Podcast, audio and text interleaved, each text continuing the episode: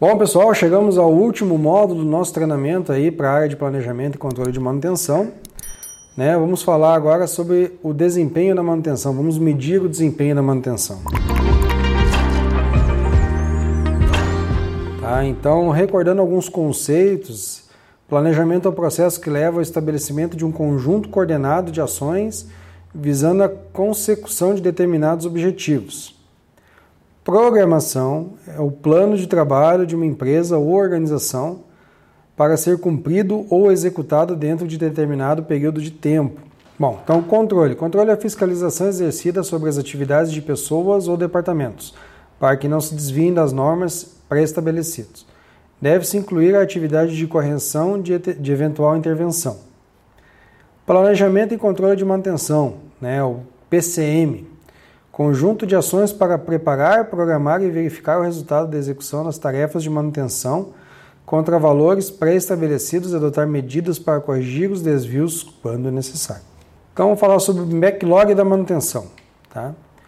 Uh, a definição do backlog, que ele é um indicador que mede o tempo em que a equipe de manutenção deverá trabalhar para executar os serviços pendentes, supondo que não cheguem novos pedidos ou ordens de serviço durante a execução destes.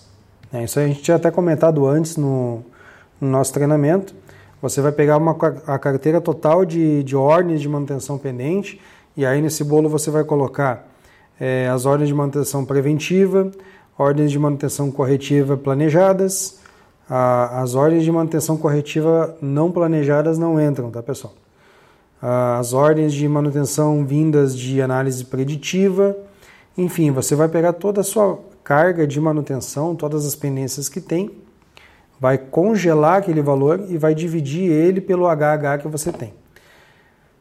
Uh, você pode aí estar tá dividindo ou esmiuçando em backlog da manutenção mecânica, backlog de manutenção elétrica, backlog da manutenção predial, enfim, ou backlog por linhas, e aí isso fica a critério da equipe de manutenção Fica a critério da empresa.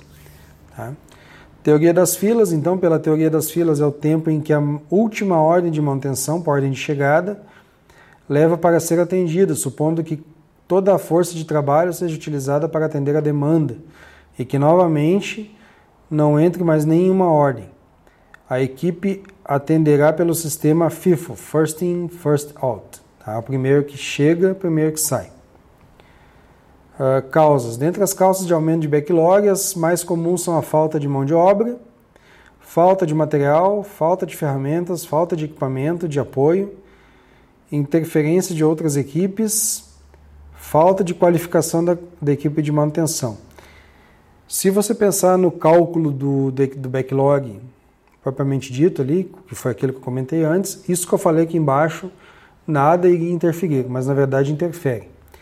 Porque à medida que, a, que o item vai ficando no sistema, ele vai acumulando mais atividades, tá?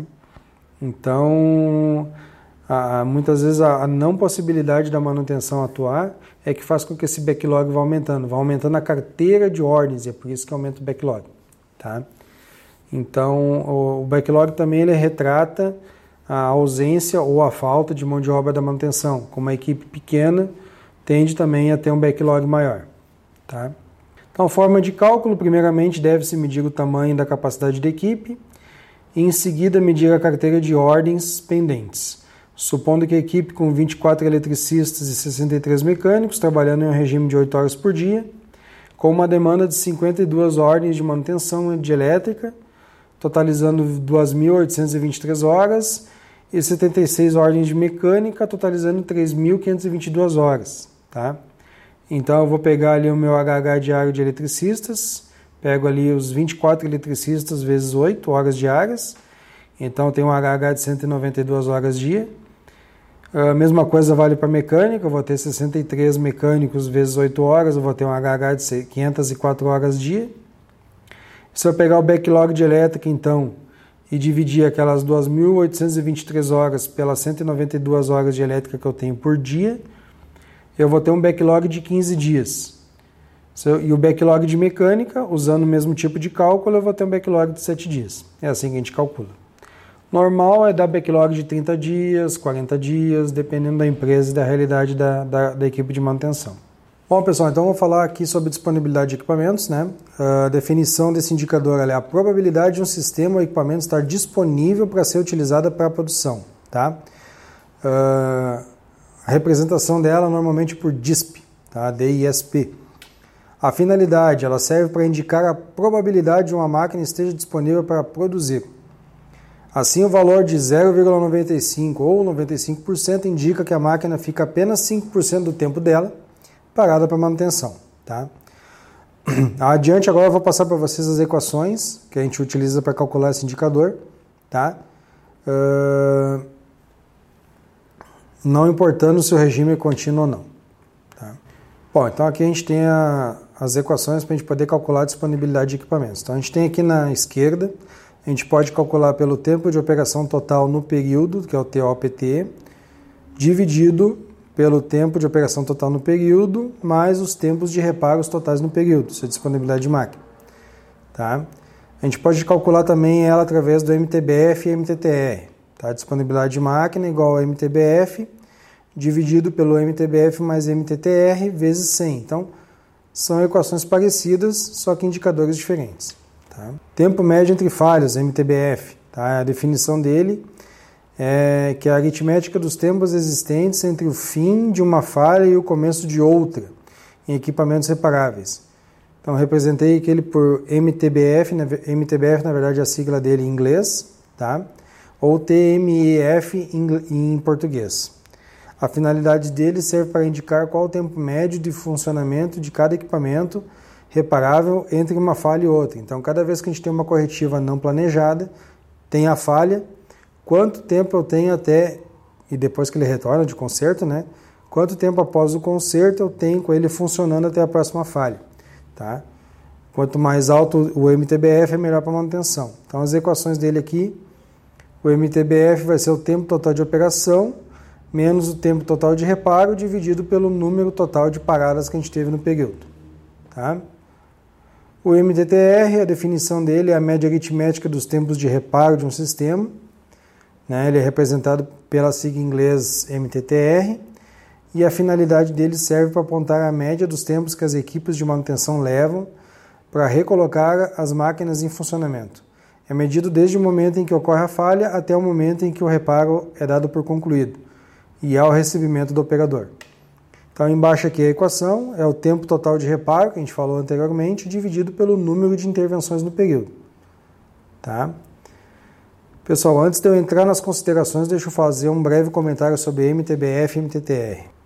Às vezes você vai ver na fábrica, e muitas vezes você vai ver numa fábrica, um MTTR baixo, abaixo do, do, da meta, sendo atingido. Tá? Em compensação, você vai pegar um MTBF que também está abaixo da meta não sendo atingido. Né? Não esqueça que o MTBF, quanto mais alto, melhor, e o MTTR, quanto mais baixo, melhor. Então, isso quer dizer o quê? Quando eu tenho um MTTR baixo e um MTBF baixo, quer dizer que a minha equipe está atendendo rápido, mas não está resolvendo.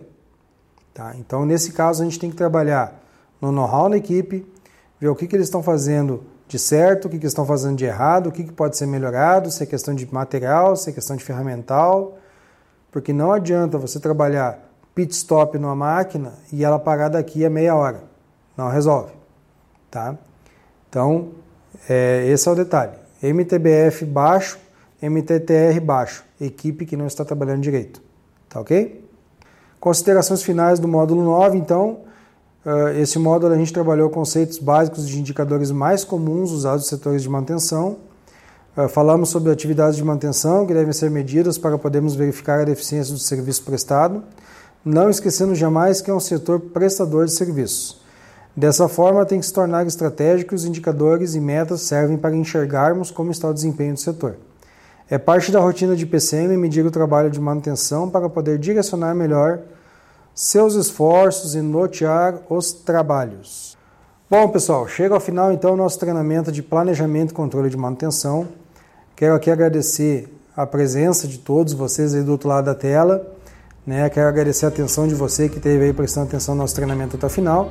Agradecer aos amigos da Vaportec pela parceria, pela amizade. e desejar que a gente tenha uh, oportunidades futuras de envolver mais trabalhos como esse, tá pessoal? Então agradeço a todos, tenham um ótimo dia e muito obrigado.